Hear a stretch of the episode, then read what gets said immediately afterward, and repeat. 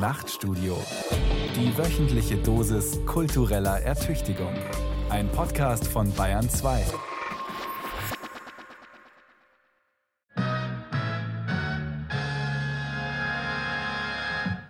Guten Abend, meine Damen und Herren. Crew, sondern eine Pflegt das Haar tiefenwirksam. Morgen schalte ich ab. Gib's doch zu. Du wetterst doch nur gegen das Fernsehen, weil du weißt, dass du selber genauso abhängig bist wie alle anderen auch. Und du? Gibst doch zu, dass du das Fernsehen nur so gern hast, weil man sich so herrlich darüber aufregen kann. Euh,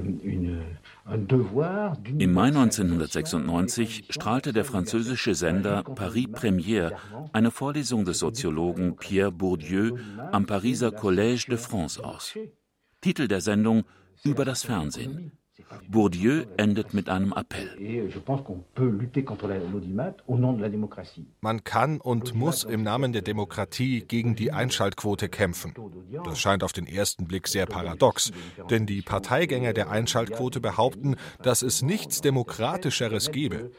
Das ist das Lieblingsargument zynischer Anzeigenkunden und Werbeagenturen, das einige Soziologen übernehmen. Ganz zu schweigen von einfallslosen Essayisten, die die Kritik an Umfragen und Einschaltquoten mit der Kritik am allgemeinen Stimmrecht gleichsetzen. Diese Verfechter der Einschaltquote behaupten, dass man den Leuten die Freiheit lassen müsse zu wählen. Nach dem Motto, bloß eure elitär-intellektuellen Vorurteile lassen euch all das als verächtlich erscheinen. Ich bin da anderer Meinung. Die Einschaltquote ist die Sanktion des Marktes, das heißt einer externen und rein kommerziellen Legalität. Und die Unterwerfung unter die Anforderungen dieses Marketinginstruments ist im Bereich der Kultur genau dasselbe wie die von Meinungsumfragen geleitete Demagogie in der Politik. Das unter der Herrschaft der Einschaltquote stehende Fernsehen trägt dazu bei, den als frei und aufgeklärt gedachten Konsumenten Marktzwängen auszusetzen, die mit dem demokratischen Ausdruck einer aufgeklärten, vernünftigen öffentlichen Meinung nichts zu tun haben. C'est-à-dire euh, le succès démocratique, ça veut dire le succès commercial. 36 tornadoes. Now that's maybe somebody seeing. Et les autres euh. Ecco fatto proprio come volevo. Mehr als 20 Jahre später ist das Fernsehen nicht besser geworden. Die Herrschaft der Quote hat uns ein ums andere Mal Katastrophen des schlechten Geschmacks und der Sinnentleerung gebracht. Staaten, Kulturen, Regionen können so unterschiedlich und konfliktreich sein, wie sie mögen. Nur das Fernsehen scheint allgegenwärtig. Unterhaltung und Werbung laut und bunt. Information oder Propaganda, wie man es nimmt. Was im Fernsehen ist, das ist wirklich. Und wirklich ist nur, was im Fernsehen ist.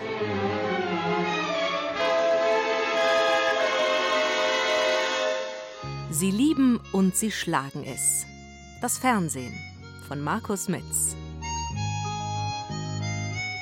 Jedes Medium, so Umberto Eco in seiner Schrift Das offene Kunstwerk, hat seinen eigenen Raum, seine eigene Zeit und seine spezifische Beziehung zum Rezipienten, dem Zuschauer und der Zuschauerin also. Mit anderen Worten, wir sind mit einem nicht geringen Teil unseres Lebens Wesen, die in einer Fernsehzeit und in einer Fernsehräumlichkeit leben, als besondere, nämlich fernsehende Subjekte. Immer wieder werden wir daran erinnert, wie sehr wir uns schon in solche Subjekte verwandelt haben. Wenn etwa Zeugen einer Katastrophe, wie des Anschlags auf das World Trade Center, verstört nach Hause laufen und den Fernseher anschalten, um zu sehen, ob das alles auch wirklich geschehen ist und ob es Erklärungen dafür gibt. Aber das alles ändert sich natürlich auch. Die Fernsehzeit und der Fernsehraum des digitalen Flachbildschirms sind nicht mehr dieselben wie die des klobigen Röhrenapparats. Die Fernsehzeit und der Fernsehraum von Video on Demand, Streamingdiensten und Mediatheken sind nicht mehr dieselben wie die des linearen Fernsehens mit seinen Programmschemata. Bei aller Euphorie und Kritik gilt es vielleicht drei Dinge auseinanderzuhalten. Erstens das Fernsehen als Medium mit eigenen Regeln, Dimensionen und Formen. Zweitens das Fernsehen, wie es gemacht wird, von konkreten Menschen in konkreten gesellschaftlichen Bedingungen. Und drittens das Fernsehen, wie es geworden ist, in einer eigenen Kultur- und Sozialgeschichte. Damals bei uns daheim. Geschichten vom Fernsehen. Die 50er Jahre. In den ersten Jahren des Wirtschaftswunders flimmerte die Mattscheibe noch längst nicht in allen Haushalten. So kam eine mächtige soziale Bewegung in Gang. Man brauchte einen Freund, eine Tante, einen Kollegen mit Fernsehapparat. Vor allem wegen dem Sport, aber auch wegen den Karnevalsübertragungen, dem Willi Millowitsch Theater und wegen Lassie. Fernsehen war noch etwas Besonderes. Fernsehen brachte noch Menschen zueinander. Kurzum, es war der Vorschein einer klassenlosen Gesellschaft in Deutschland. Gleichheit vor dem Fernseher schien ebenso möglich wie eine Gesellschaft ohne Generationenkonflikte. Denn als endlich alle, beinahe alle einen Fernseher hatten, da verband zum Beispiel Hans-Joachim Kuhlenkampf unnachahmlich Bildungsgut mit Spielspaß. Da kann man noch was lernen. Das war die beste Ausrede fürs Fernsehen damals. Es hat mir äh, ein Ehepaar geschrieben, bei Ihnen hat der Dachstuhl gebrannt, während Sie sich diese Sendung angeguckt haben. Die Nachbarn haben Sie darauf aufmerksam gemacht. Wie unaufmerksam müssen diese Nachbarn der Sendung gefolgt sein, wenn sie festgestellt haben, dass es nebenan gebrannt hat. Die Tagesschau war eine Inszenierung von Seriosität, Autorität und, nun ja, bürgerlich gediegener Männlichkeit.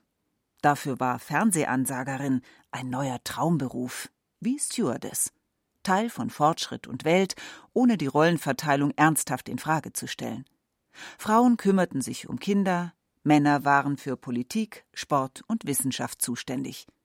Die Ordnung der Welt war die Ordnung des Fernsehens. Bloß war im Fernsehen alles schneller, aufgeregter und lauter. Die sieben Todsünden des Fernsehens. Guten Abend, meine lieben Fernsehzuschauer zu Hause. Fernsehen macht krank. Was soll ich Ihnen versprechen? Das beginnt ja schon mit den Strahlen. Und dann das Licht. Man muss aufpassen, dass man sich die Augen nicht verdirbt. Auf die Sitzhaltung vor dem Fernseher ist zu achten. Das wichtigste Möbelstück ist Vaters Fernsehsessel. Man darf es nicht übertreiben. Denn Fernsehen verleitet zur Untätigkeit. Im Fernsehen gibt es so viel Sport, dass man vergisst, selber welchen zu treiben. Der Widerwille, mit dem er sich aus dem Fernsehsessel bewegt, um mit dem Hund Gassi zu gehen. Ein Hund ist das Einzige, was gegen den Fernseher hilft. Der Fernseher redet einem unentwegt ungesunde Nahrung und dickmachende Getränke ein. Erst regt die Werbung dazu an, sich voll zu fressen, dann preist sie Medikamente und Diäten zum Abnehmen. Beim Fernsehen stopft man sich nicht nur mit Chips und Salzletten voll, man frisst auch Probleme und Konflikte in sich hinein. Das Gemeine am Fernsehen ist, dass es den Körper und die Seele zugleich krank macht. Das ist der Bankbeamte Werner Weber, 48 Jahre alt. Daneben seine Frau Brigitte. Sie kennen das Geheimnis. Sie kennen das Geheimnis, wie man immer mit seinem Geld auskommt, ohne auf Qualität zu verzichten. Ihr Fernsehgerät ist von Neckermann. Ein Original-Körting-Erzeugnis und besonders preiswert. Bei Webers beginnt der Tag mit Musik. Mit dem Neckermann Kleinsuper Piccolo. Das deutsche Fernsehen der Wirtschaftswunderzeit versprach zweierlei. Man würde die Grenzen von Schicklichkeit und Zurückhaltung nicht überschreiten und der kulturellen Verflachung Einhalt gebieten, wozu eine öffentlich-rechtliche Organisationsform am geeignetsten schien. Und man würde bei aller maßvoller Modernisierung traditionelle bürgerliche Ordnungssysteme nicht antasten.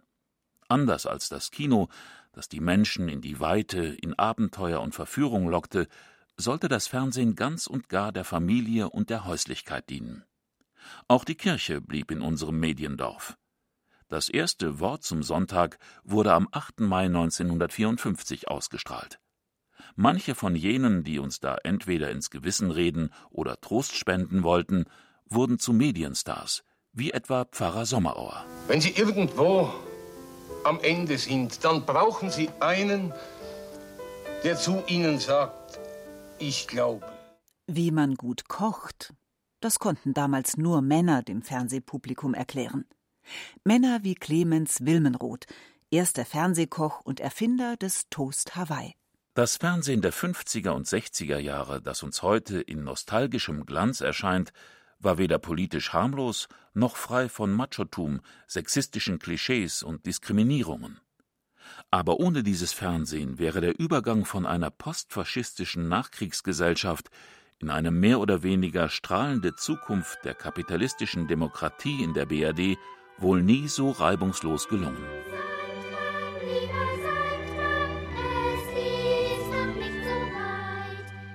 Ohne das Fernsehen wäre es auch in der Deutschen Demokratischen Republik nicht gelungen, eine mehr oder weniger sozialistische Gesellschaftsform mit einem nach wie vor bürgerlichen Alltagsleben zu versöhnen. So verbreitete die Sendung zwischen Frühstück und Gänsebraten seit 1957 familiäre Behaglichkeit und Unser Sandmännchen schickte schon seit 1959 die Kinder ins Bett.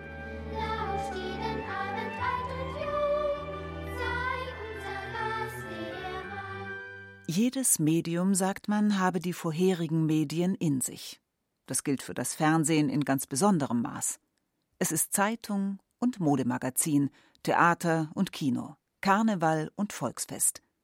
Es ist eine Fortsetzung des Radios, oft ganz direkt in der Fortführung von Serien oder Spielformaten. Es ist eine Fortsetzung der Revue, der Volkshochschule, der Wahlkämpfe und des Zirkus. Alles kann Fernsehen werden. Und Fernsehen kann alles werden. Schon zu dieser Zeit war deutlich zu spüren, dass das Fernsehen auch seine Quellen und Vorläufer veränderte. Manche, wie das Kino, versuchten, sich durch technische und ästhetische Attraktionen der Konkurrenz zu erwehren. Andere, wie die Revuen, wurden gleichsam mit Haut und Haar geschluckt. Wieder andere, wie der deutsche Schlager, gingen eine innige Verbindung mit dem neuen Medium ein. Vor allem machte das Fernsehen alles so bequem. Man musste sich nicht in Schale werfen, sich nicht aus dem Haus bewegen, sich nicht mit Schwellenängsten plagen. Das Fernsehen war nicht nur die große Maschine der Vergemeinschaftung und der Demokratisierung, es war auch die Maschine der Privatisierung, der Umgestaltung der Familie in die Konsumgemeinschaft. Es war die Maschine, die aus allem eins und eins aus allem machte. Es war die Maschine, die neue Leitbilder erzeugte, aber auch eine, die über beinahe alles spotten konnte und in der auf die Katastrophe das Kabarett folgen konnte. Die sieben Todsünden des Fernsehens. Fernsehen macht abhängig. Es ist so leicht. Einschalten und schon ist ein Teil der Alltagssorgen weg. Man fühlt sich auch nicht mehr allein. Der Fernseher ist schließlich da. Wenn etwas nicht so toll war, kommt gleich darauf bestimmt etwas Besseres. Übers Fernsehen kann man immer miteinander reden. Schließlich muss man wissen, was in der Welt geschieht und was die anderen davon sehen. Wenn man einmal angefangen hat, wäre es doch blöd, mittendrin wieder auszuschalten. Etwas anderes fällt mir im Augenblick nicht ein.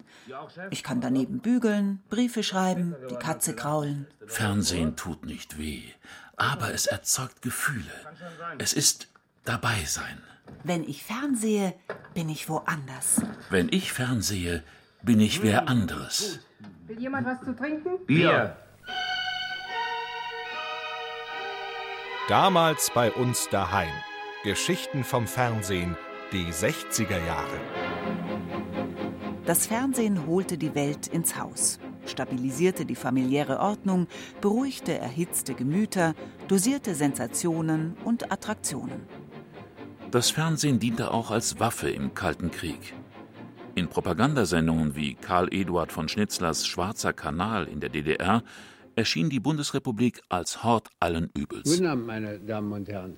Gerhard Löwenthal beschwor dagegen im ZDF-Magazin unermüdlich die Gefahr von links. Eine zentrale Rolle bei der heutigen Bundestagsdebatte über den Haushalt. Die Milch wird sauer, das Bier wird schal. Im Fernsehen spricht der Löwenthal.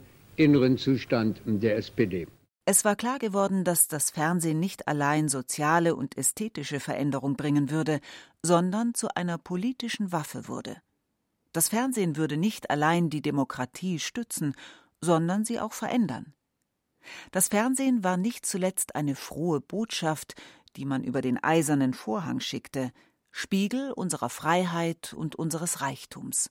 Das Fernsehen galt trotzdem immer noch als Medium eher minderer Qualität. Es gab Schauspielerinnen und Schauspieler, die sich zierten, für das Fernsehen zu arbeiten. Der Reichweiten- und Aktualitätsvorsprung einer Fernsehnachricht machte die vertiefende Lektüre einer Zeitung oder eines politischen Magazins noch nicht überflüssig. Und es gab wenige Intellektuelle, die sich anders als im Ton gönnerhafter Herablassung mit dem Medium beschäftigten. Zu ihnen gehörte Theodor W. Adorno, der 1963 in einem Fernsehinterview vor einer Amerikanisierung des deutschen Fernsehens warnte. Zugleich aber äußerte Adorno die Hoffnung, das Medium Fernsehen sei in der Lage, die der Kulturindustrie inhärente denkfeindliche Tendenz zu durchbrechen ich habe einmal teilgenommen an einer Fernsehsendung bei Gelegenheit der Woche der Brüderlichkeit, wo man auf die ausgezeichnete Idee gekommen war, zur Frage des Antisemitismus Leute auf der Straße zu interviewen. Und es haben sich dabei äh, auf den Fernsehschirm einige Gesichter verirrt, die so schreckenerregend waren wie das, was sie von sich gaben und die mehr als jede beschwichtigende Statistik beweisen konnten, bis bis zu welchem Maß das totalitäre und damit auch das antisemitische Potenzial immer noch unter uns gegenwärtig ist. Also ich würde sagen, solange solche Dinge möglich sind und solange ein kritischer Intellektueller auch die Chance hat, daran teilzunehmen, solange jedenfalls ist auch die Chance gegeben, die Tendenz des Fernsehens selbst in einem anderen Sinn zu wenden als jenem, den ich vorhin etwas allgemein charakterisiert habe. Das Fernsehen war offensichtlich das bis dahin auf direkteste Weise demokratische Medium. Es stellte sicher, dass alle die gleichen Nachrichten und Informationen erhielten. Während Tageszeitungen unterschiedliche politische Positionen und intellektuelle Perspektiven einnahmen, versprach das Fernsehen Neutralität und Moderation. Aber mehr als die vorherigen Leitmedien drückte es den Widerspruch zwischen dem politischen Auftrag und den kommerziellen Interessen aus. Die Hoffnungen in die öffentlich-rechtliche Organisation des Fernsehens in Deutschland erfüllten sich einerseits, andererseits gab es auch hier kommerzielle Interessen. Es gab ein Echo des Konsumverhaltens, das sich auch im Programm niederschlug. Die Enklave der Kommerzialität war das sogenannte Vorabendprogramm, in das die Werbung gepackt war und das entsprechend mit attraktiven Serien und Spielformaten bestückt wurde. Für die einen die Schmuddelecke des deutschen Fernsehens, für die anderen ein Eldorado von Popkultur, die im Hauptprogramm nicht vorkam. Im Vorabendprogramm wurden alte amerikanische Serien entsorgt und hier wurden neue deutsche Serien produziert, die sich um die gewöhnliche Fernsehkritik nicht scherten.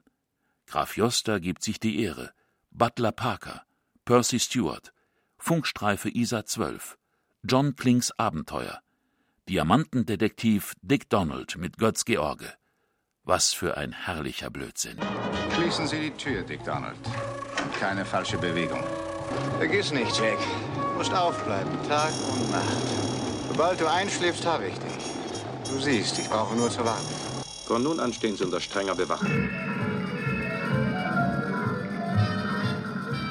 Die sieben Todsünden des Fernsehens. Fernsehen macht dumm. Du glaubst, das war wirklich alles so naiv wie in der nostalgischen Rückschau? Keine politische Propaganda? Die Serie Diamantendetektiv Dick Donald zum Beispiel, die entstand doch in Zusammenarbeit mit dem Apartheidsstaat Südafrika. Wo sind die ideologiekritischen Doktorarbeiten, wenn man sie mal braucht? Das Fernsehen ist Bestandteil des Alltags. Es ist der sprichwörtliche, ewig laufende Fernsehfilm, der keine Selektion und keine Konzentration gestatten will. Die Frage nach dem Inhalt soll dich nicht stören. Ebenso wenig eine Frage nach der Erinnerung. Das Beste am Fernsehen hast du so schnell vergessen, wie etwas Neues kommt. Sei glücklich mit der Wiederkehr des Immergleichen. Sei zufrieden mit den kleinen Variationen. Sei zufrieden, wenn du nur halb hingucken und halb hinhören musst, um alles zu verstehen. Fernsehen ist die Belohnung. Der Rest des Lebens ist anstrengend genug. Fernsehen ist ein Sedativ. Im Fernsehen weißt du, was dich erwartet, und es erwartet dich, was du schon kennst. Im Fernsehen sind alle Bilder von Angst und Lust auf ein verträgliches Maß gedimmt. Fernsehen ist nichts für Intellektuelle. Im Fernsehen werden auch Intellektuelle zu Fernsehen. Ja und? Hallo, hier spricht Edgar Bekannt sind die 60er Jahre jedenfalls als Epoche der Straßenfeger, der Krimi-Mehrteiler, die wie die Edgar Wallace-Filme im Kino damals gern nach England verlegt wurden, der Heimat des Kriminalgenres, aber auch damit man nicht irgendwie politisch oder sozial konkret werden musste. In den Fernsehkrimis fühlte sich das deutsche Fernsehvolk vereint, sozusagen als detektivisches Metasubjekt. Dieses Vereintsein im Medium war eine Metabotschaft des Fernsehens. Es war nicht nur die Spannung im Krimi wie im Fußballspiel, die einen an den Bildschirm fesselte, sondern auch das wohlige Empfinden, mit einer Mehrheit seiner Landsleute auf eine magische Weise verbunden zu sein. Fernsehen erzeugte ein zweifaches Wir. Das Wir der Menschen, die sich vor dem sogenannten elektronischen Lagerfeuer versammelten, und das Wir der Menschen, die im gleichen Augenblick von den gleichen Bildern gefesselt waren. Die allgemeine Zustimmung drückte sich dadurch aus, dass pünktlich nach dem Ende des Halstuch-Krimis in nahezu allen deutschen Haushalten die Toilettenspülung ging.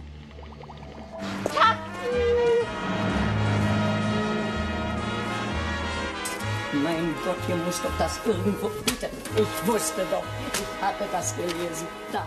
Mindestens so wichtig wie die Krimis waren Familienserien wie etwa Die Unverbesserlichen. Die Geschichte einer Kleinbürgerfamilie zwischen Existenznöten und Aufstiegsträumen, in der sich Inge Meisel als Käthe Scholz den Ehrennamen Mutter der Nation erspielte. Was soll der Junge jetzt mit den Staubgefäßen? Nur langsam, das habe ich gleich. mit deinem Apparat ist aber auch nie was in Ordnung. In Serien wie Die Unverbesserlichen erwies sich die Familie immer noch als der ideale Rückzugs- und Trostort. In der DDR war das Konzept naturgemäß anders. Die Familie erschien hier so gut, als sie in der Lage war, sich zu den anderen Lebensräumen, zu den Kollegen in der Fabrik, in die Nachbarschaft und am Ende zur Gesellschaft hin zu öffnen. Und zugleich war auch die Familie Teil einer historischen Bewegung gegen den Faschismus. Davon handelt etwa die Serie Dolles Familienalbum. Naja, aber das Bild, das habe ich nicht gemacht. Nicht? Ja, aber Martha, die hatte ja was übrig für den hier für Uniform und den ganzen Klimbim. Ja. Und Vater ja erst recht. Ne? Und das Schützenhaus, das war sein Hauptquartier.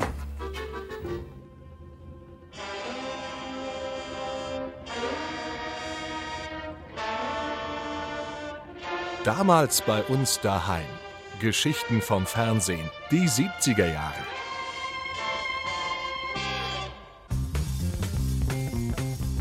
In der BRD begann das Fernsehjahrzehnt mit dem allerersten Tatort.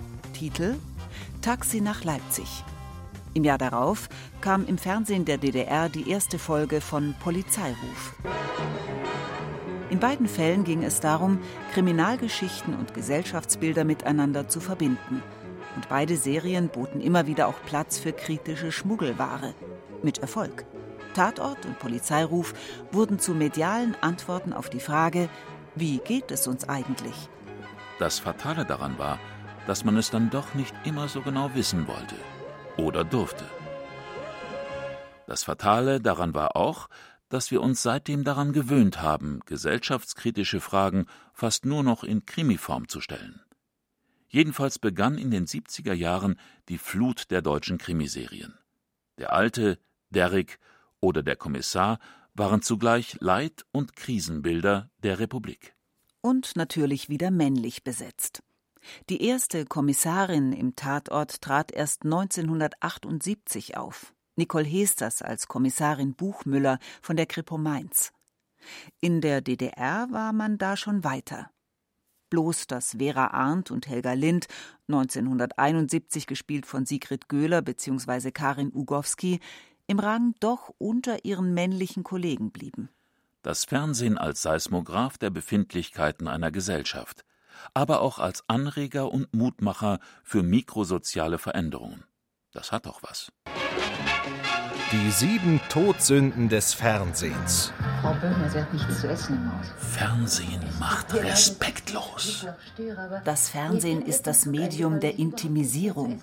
Wir wollen hineinschauen in die verborgenen Winkel, wollen dabei sein, wenn Menschen sich verlieben oder daneben benehmen. Wir wollen Größe und wir wollen Nähe.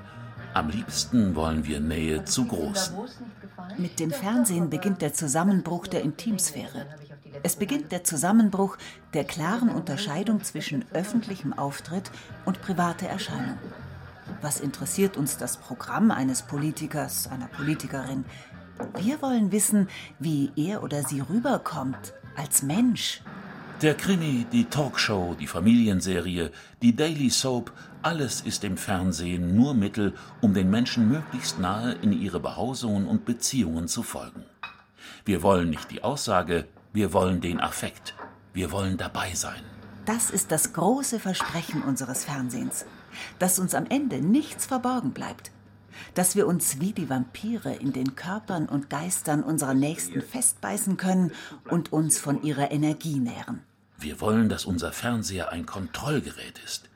Jede Ausrede ist dafür recht. Das Fernsehen machte hierzulande nicht nur Emanzipation und Aufklärung mit, sondern verschob auch die Grenzen von Geschmack und Verhalten. Beinahe noch dramatischer als ein Schub politischer und erotischer Liberalisierung im Samstagabendprogramm war der Beginn eines bis dahin vermiedenen Formats im deutschen Fernsehen, die Talkshow. Mit Je später der Abend leistete Moderator Dietmar Schönherr 1974 Pionierarbeit. Der legendäre Auftritt von Romy Schneider und Burkhard Driest schrieb, wie man so sagt, Fernsehgeschichte. Schien es doch, als würden die Zuschauer Zeugen des Beginns einer wundervollen Liebesgeschichte zwischen Kinostar und ehemaligem Bankräuber. Aber wenn ich persönlich jetzt beschließe, Herrn Brandt ein Ei an den Kopf zu werfen, nicht, dann ist das nicht politisch, sondern das ist, äh, Was ist unanständig das? oder Ja. ungezogen. Und wenn Sie nun. Sie gefallen mir. Sie gefallen mir sehr. Man diskutierte heftig über Sinn und Unsinn von Talkshows. Gewichtige Essays wurden verfasst. Man ahnte, dass etwas Neues, auch etwas Unheimliches entstanden war. Die Entleerung. Schließlich gar die Ersetzung der öffentlichen Diskurse. Politische und kulturelle Debatten verwandelten sich in Shows. Ein Format, das zugleich überdeutlich und unaufklärbar aller Analyse und aller Kritik widerstehend wirkte, weil es einfach zu verführerisch schien. Für die Hersteller wie für die Empfänger. Die Auswahl der Teilnehmer, die Spielregeln, die Moderatorenrolle, die entstehende Sprache der Allgemeinplätze oder der unterschwelligen Gehässigkeiten, der verbissene Kampf um die immer zu knappe Redezeit. Eine vorgegebene Rollenverteilung, Talkshow-Streithähne, die anschließend Arm in Arm gemeinsam zum gediegenen Abendessen gehen.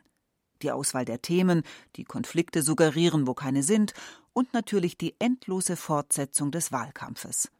40 Jahre nach ihrem Aufscheinen im europäischen Fernsehen haben Intellektuelle von Walter Jens bis Pierre Bourdieu die Talkshow als Medium der Banalisierung und Postdemokratisierung hinreichend entlarvt. Mit dem Ergebnis Noch mehr Talkshows. Die sieben Todsünden des Fernsehens. Fernsehen manipuliert. Rockergruppen in Deutschland. Kaum noch jemand überträgt dem Fernsehen so viel Autorität, dass er alles glaubt, was ihm hier vorgeführt wird. Unser Fernsehen ist nicht gleichgeschaltet. Es lässt eine Bandbreite an Meinungen und Erklärungen zu. Manchmal bis an die äußersten Ränder des demokratischen Konsenses. Aber das Fernsehen ist auch ein Filter. Es bestimmt in vielen Bereichen, was wichtig ist und was nicht. Die Frage ist nicht nur, was wir sehen, sondern auch, wie wir es sehen. So wird eine politische Talkshow weniger zu einem Austausch von Meinungen als zu einer Performance. Es kommt ja nicht darauf an, was einer sagt, es kommt darauf an, welche Figur er macht. In den Nachrichten kommt es doch nicht nur darauf an, welche Nachricht hinreichend nach Fakten gecheckt ist und welche nicht, sondern auch darauf, in welcher Dramaturgie sie sortiert sind. Was sagt es uns zum Beispiel, wenn der Sieg einer deutschen Biathlon-Staffel vor einer Hungerkatastrophe in Indien kommt? Hier ist das deutsche Fernsehen mit den Tagesthemen und dem Bericht aus Bonn. Je nach Bildauswahl kann zum Beispiel die Darstellung eines Flüchtlingszuges einmal Mitleid, das andere Mal das Gefühl von Bedrohung auslösen. Aber mit seinen eigenen Manipulationsmöglichkeiten setzt sich das Fernsehen kaum kritisch auseinander. Der Fernsehjournalismus hat es sich leider angewöhnt, genau dann, wenn es um seine eigentliche Kraft geht, nämlich die formale Präsentation, die Kontextualisierung, die nonverbale Kommunikation, sich auf das rein Diskursive zurückzuziehen. Als würde man schon dann vom Vorwurf der Manipulation befreit sein, wenn man nachweislich nicht gelogen hat. Das bundesdeutsche Fernsehen hatte die Aufgabe, zugleich eine pluralistische Gesellschaft abzubilden, aber auch einen breiten Konsens, eine gemeinsame Erzählung von Demokratie und freier Marktwirtschaft zu generieren. Dieser doppelte Auftrag führte immer wieder auch zu Konflikten. Aber er schuf etwas, was es vorher nicht gegeben hatte. Auch nicht mit den Traumfabriken von Ufa oder Hollywood, nicht mit Einheitsbeschallung aus dem Volksempfänger und nicht mit der Popkultur der Kids. Ein Medium war zur Mitte, zum Kern einer Gesellschaft geworden. Und dieser Kern wurde schließlich gespalten. Diese doppelte Aufgabe, Mainstreaming und Modernisierung, stellte zuerst die Einführung des kommerziellen Privatfernsehens in Frage.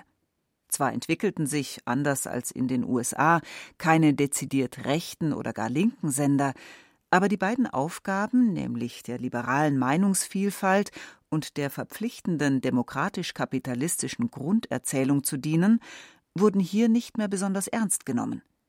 Das Fernsehen wurde von einer großen Konsensmaschine zu einem Warenhaus von Differenzierungsangeboten. Das hatte nicht nur mit dem neuen Programmangebot zu tun, sondern auch mit der Ausweitung der Hardware. Der familiengerechte Fernsehapparat im Wohnzimmer vervielfachte sich. Einer in der Küche, einer im Kinderzimmer, einer im Campingwagen, einer im Wartezimmer. Umgekehrt öffnete sich der Bildschirm für zusätzliche Anwendungen. Zunächst als Abspielfläche für das neue Medium Video, bald darauf wurden die ersten Commodore 64 Spielkonsolen angeschlossen. Ich klotz TV. Damals bei uns daheim. Geschichten vom Fernsehen. Die 80er und 90er Jahre. Mit seinem dritten Rundfunkurteil bereitete das Bundesverfassungsgericht 1981 den Weg für privaten Rundfunk. Nur mühsam ließ sich die Vermischung von Programm und Werbung bremsen. Die von Bundeskanzler Helmut Kohl 1982 ausgerufene geistig-moralische Wende ging einher mit einem Verfall der guten Fernsehsitten. Denn die neuen Fernsehsender mussten erst einmal etwas bieten, was man in den öffentlich-rechtlichen Programmen nicht zu sehen bekam. Skandalformate, die das Fernsehen nicht nur organisatorisch zu einem dualen System machten. Das Ziel? Totale Unterhaltung. Wie wäre es mit ein bisschen Sex? Wir bekamen Tutti Frutti. Es bedeutet natürlich viel Spaß für Sie. Freuen Sie sich drauf. Ich hoffe, Sie sind wieder dabei, wenn es heißt Chin Chin. Oder ein wenig Aggression und Beleidigung, Niedertracht und Schadenfreude. Zum Beispiel bei Arabella Kiesbauer. Daniela, ihr wart ja diejenigen und Marine, ihr zwei, ihr wart ja diejenigen, die auch da drüben zum Beispiel den Harald angegriffen haben. Deswegen gab es ja auch ein bisschen Schelte von Ruben. Äh, mein nächster Gast ist wahrscheinlich jemand, der äh, bei euch wieder auf einige Ablehnung auch stößt. Ihr freut euch wahrscheinlich nicht so sehr, dass er gleich neben euch stehen wird. Die Rede ist von Sebastian. Sebastian hat, glaube ich, im August das letzte Mal geduscht. Und das liegt ja schon ein bisschen zurück. Herzlich willkommen. Die traditionelle Fernsehkritik musste gegenüber dem neuen Angebot naturgemäß versagen. Können wir uns Theodor W. Adorno, Walter Jens oder Hans Magnus Enzensberger, der dem Fernsehen bescheinigt hatte, ein wohltuendes Nullmedium zu sein, als Kritiker von Tutti Frutti, Dschungelcamp oder Musikantenstadel vorstellen? Lange bevor die rechtspopulistischen Zündler dieses Prinzip übernahmen, machte es das Fernsehen auch in Deutschland vor. Gewinner im Wettbewerb um Quote und Zustimmung ist nicht unbedingt, wer den größtmöglichen Konsens erzielt oder die größte Bandbreite an Akzeptanz, sondern vor allem, wer durch Aggression, Effekt und Lautstärke am meisten Aufmerksamkeit erzeugt. Entsprechend liest sich die Skandalchronik des deutschen Fernsehens seit den 70er Jahren. Der Einblick in den Menschenzoo bei Big Brother, die vorgefertigten Ekelattacken von Kakerlakenbart und Madenmahlzeit im Dschungelcamp, Dieter Bohlens vulgärer Zynismus als Juror bei Deutschland sucht den Superstar, die Kuppeleien und der Voyeurismus bei Bachelor, die öffentliche Zurichtung von Menschen in Heidi Klums Germany's Next Topmodel. Offensichtlich wird der Provokations- und Inszenierungscharakter dieser Skandale immer deutlicher, weshalb sie sich auch immer schneller verbrauchen. Der Skandal wird selber seriell. Wirklich skandalös wäre ein Jahr ohne Fernsehskandal. Der Fernsehskandal ist die Übersprungsenergie zwischen dem Fernsehen und den anderen Medien. Was wäre die Boulevardpresse ohne Fernsehskandale? Und umgekehrt, was wäre Fernsehen, wenn es nicht ab und an durch die Boulevardpresse skandalisiert würde? Die sieben Todsünden des Fernsehens. Fernsehen macht gewalttätig. Die Gewalt im Fernsehen regt zur Nachahmung an, stumpft uns ab. Sie kompensiert die wirkliche Gewalt des Alltags, die wir erleiden müssen, ohne uns wehren zu können. Sie gewöhnt uns daran, dass der Rechtsstaat keine absolute Garantie ist. Tatortkommissarinnen und ihre Kollegen müssen schon einmal zu nicht ganz gesetzeskonformen Mitteln greifen, um uns zu schützen. Am schlimmsten ist die Gewalt des Mediums selbst. Wenn es ein Opfer hat, jagt es das Fernsehen mit seinen Kameras, seinen Kommentatoren, seiner grenzenlosen Neugier. Sogar Fernsehjournalisten werden im Fernsehen manchmal als echte Kotzbrocken dargestellt. Und dazu kommt die verbale Gewalt. Unterhaltung im Fernsehen besteht oft darin, dass jemand vorgeführt, gedemütigt, beleidigt und herabgewürdigt wird. Physische oder verbale Gewalt scheint das einzige Mittel, sich gegen Unrecht zur Wehr zu setzen. Gewalt übt eine magische Anziehungskraft auf das Medium aus. Wenn man vom Fernsehen zur Kenntnis genommen werden will, muss man Gewalt gegen sich und andere ausüben. Viele Gewalttaten werden vor allem verübt, um damit ins Fernsehen zu kommen. Der Islamische Staat köpfte oder verbrannte Gefangene auch, um mit den massenhaft verbreiteten Videobildern seine Gegner zu schocken. Moderner Terrorismus macht die Bildmedien zu Komplizen. Das Fernsehen organisiert die Bilder der Gewalt. In wessen Interesse? Im Fernsehen reduziert sich Gesellschaft auf Gewaltverhältnisse. Es ersetzt Demokratie durch Aggression. Gewalt wird erst durch Fernsehen schön. Aber vor allem ist das Fernsehen die Maschine, die Angst macht. Das Fernsehen jagt uns die Angst ein, vor der es uns zu beschützen verspricht. Damals bei uns daheim. Geschichten vom Fernsehen. Die Nuller und die Zehnerjahre.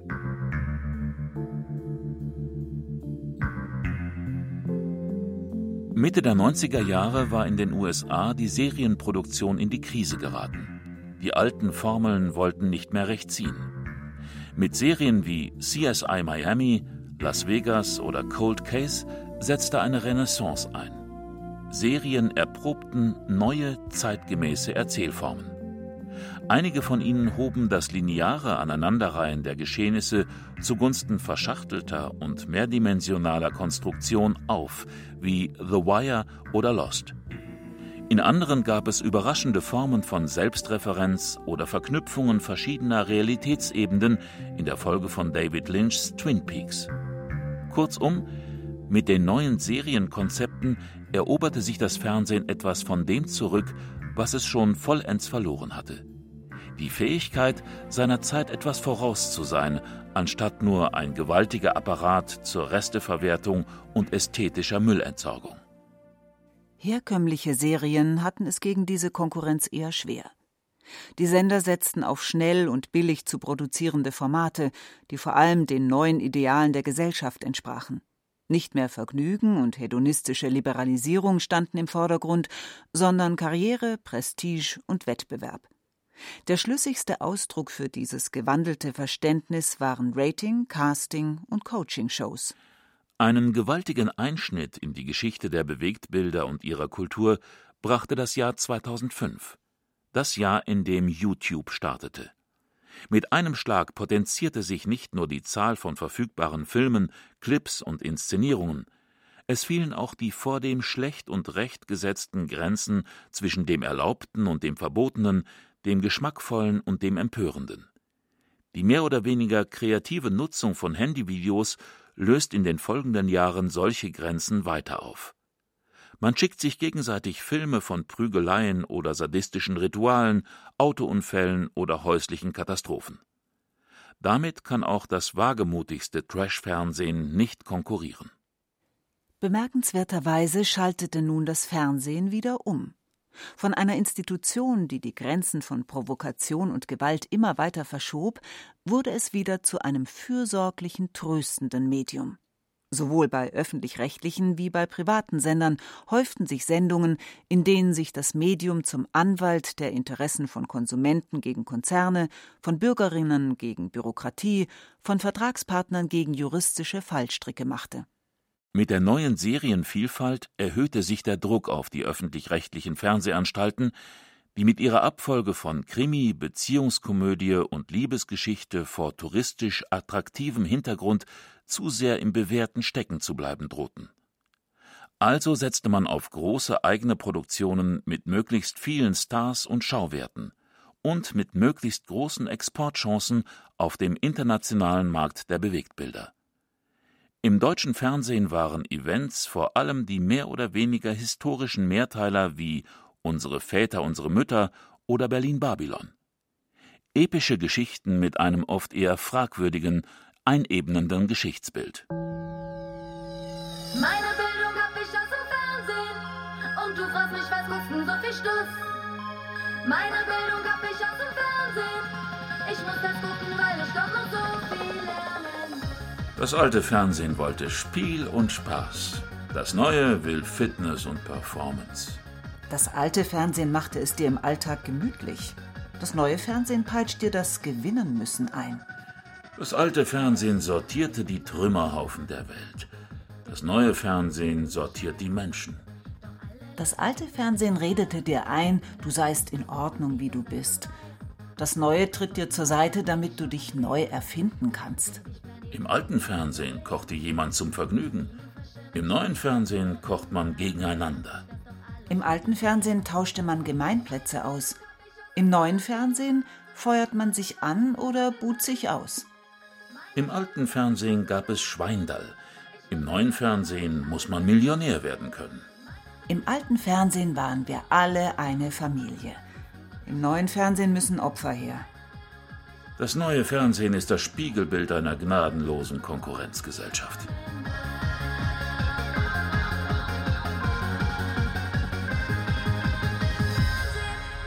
Das Fernsehen lässt sich nicht kritisieren wie eine Theaterinszenierung, ein Roman oder ein Kinofilm.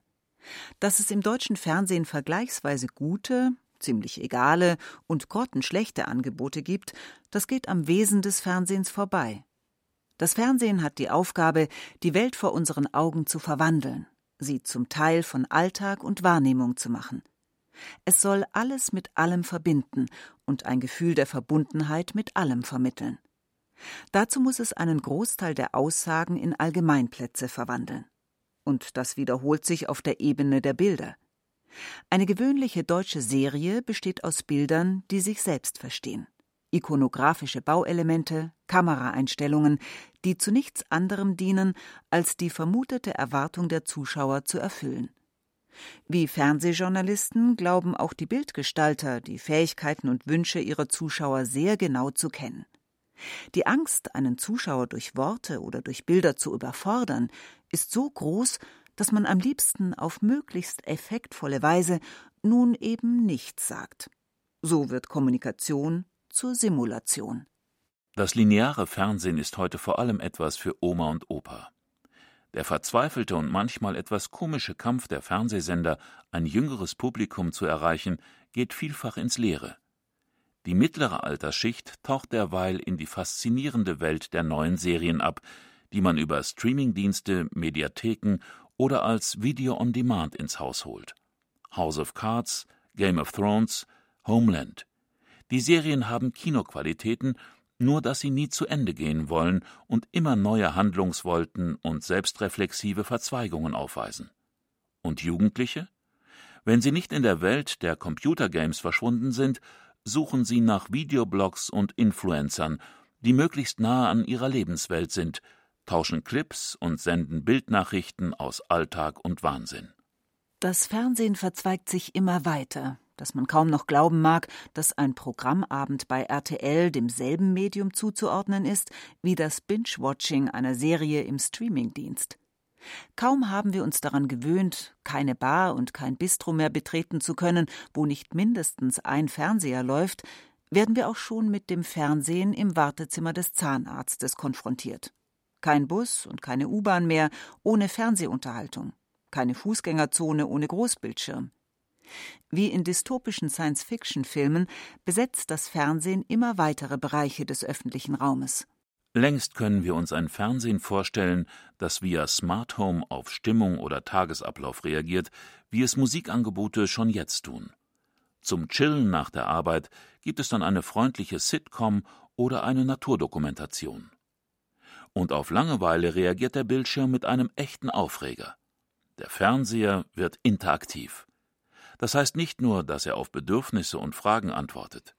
Das heißt auch, dass er mit jedem Klick auf die Fernbedienung etwas über dich lernt. Bald wird dein Fernseher dich besser kennen als du dich selbst. Aber er behält sein Wissen nicht für sich. Die sieben Todsünden des Fernsehens. Fernsehen macht leer. Das Medium und sein Publikum verstehen sich so prächtig, weil man sich nichts Besonderes zu sagen hat. So wie ich mit meinem Nachbarn über das Wetter rede, das uns beide nicht sonderlich interessiert, so bekomme ich im Fernsehen den täglichen Mord, das tägliche Geplänkel in der Kochshow, den jährlichen Glamour einer Silvestershow.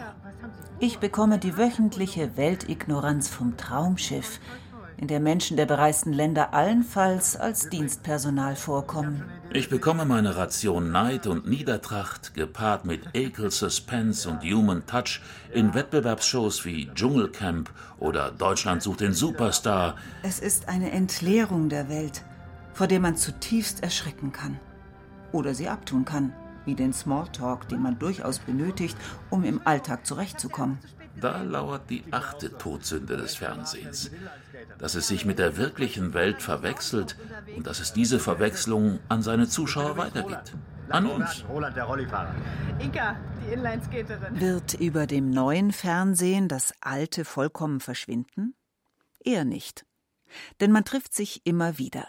Einerseits, wenn etwas los ist, eine Katastrophe, ein Sportereignis, eine Wahl, ein Festival, ein Aufstand, dann ist das Fernsehen immer noch das Leitmedium, das es früher einmal im Ganzen war. Und andererseits, man trifft sich in der Nostalgie, in der Wiederholung, der Wiederholung, der Wiederholung. Das Fernsehen ist zu einer Zeitschleife geworden.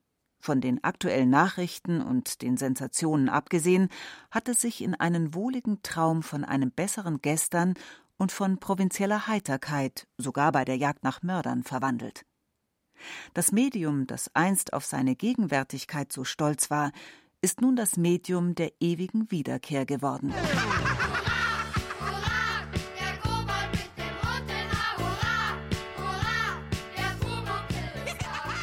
Hier sieht man nun Sachen, die man immer wieder sehen will.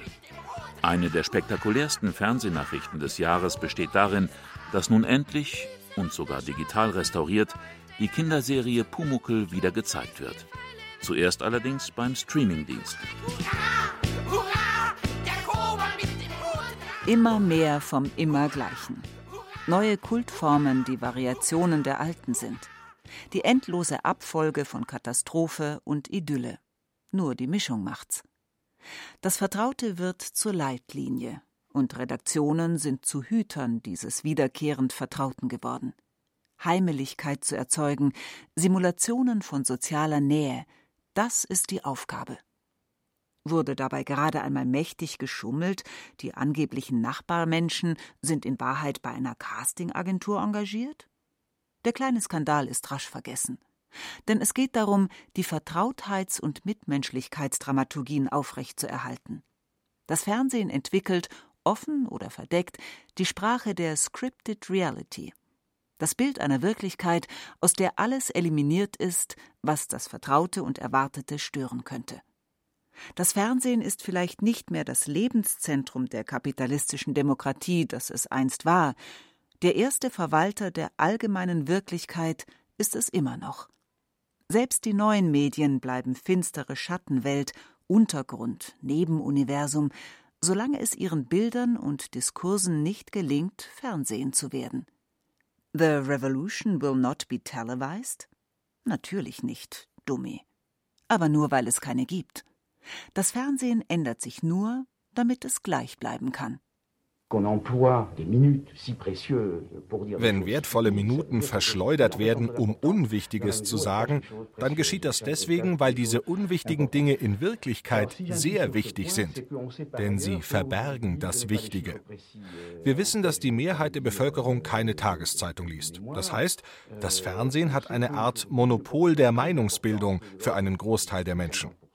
Wenn in den Nachrichten die vermischten Meldungen überwiegen, so füllt das Fernsehen wertvolle Zeit mit Leere. Es klammert also relevante Informationen aus, über die der Staatsbürger verfügen sollte, um seine demokratischen Rechte wahrnehmen zu können. Das führt tendenziell zu einer Spaltung einer Spaltung in die, die die sogenannte seriöse Presse lesen können, die zur internationalen Presse, zu fremdsprachigen Rundfunknachrichten Zugang haben. Und auf der anderen Seite in die, deren ganzes politisches Rüstzeug auf den vom Fernsehen gelieferten Nachrichten beruht, also auf fast gar nichts. Deren Information beschränkt sie darauf, die Gesichter der meistgezeigten Männer und Frauen zu kennen, ihre Ausdrucksweisen, lauter Dinge, die noch die kulturell Hilflosesten entziffern können. Allerdings werden ihnen auf diese Weise, meiner Ansicht nach, große Teile des politischen Führungspersonals suspekt.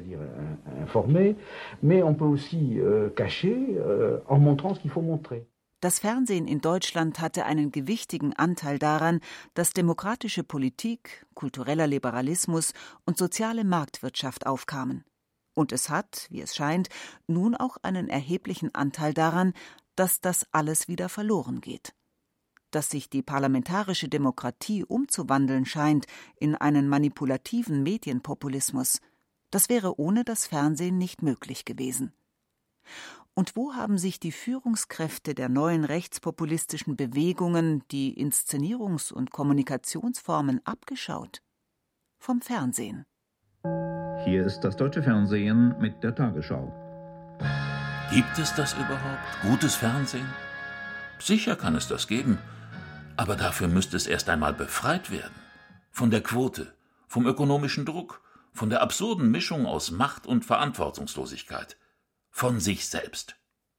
Ach, wäre es schön, die Geschichte des Fernsehens einfach noch einmal von vorn beginnen zu können. Morgen schalte ich ein.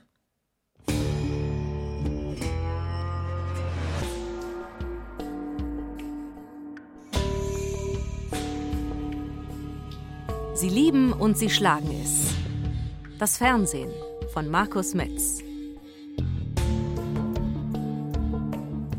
Es sprachen Rahel Comtes, Thomas Albus und Clemens Nicol.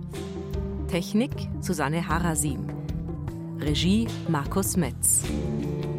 Redaktion Thomas Kretschmer. Eine Produktion des Bayerischen Rundfunks 2019.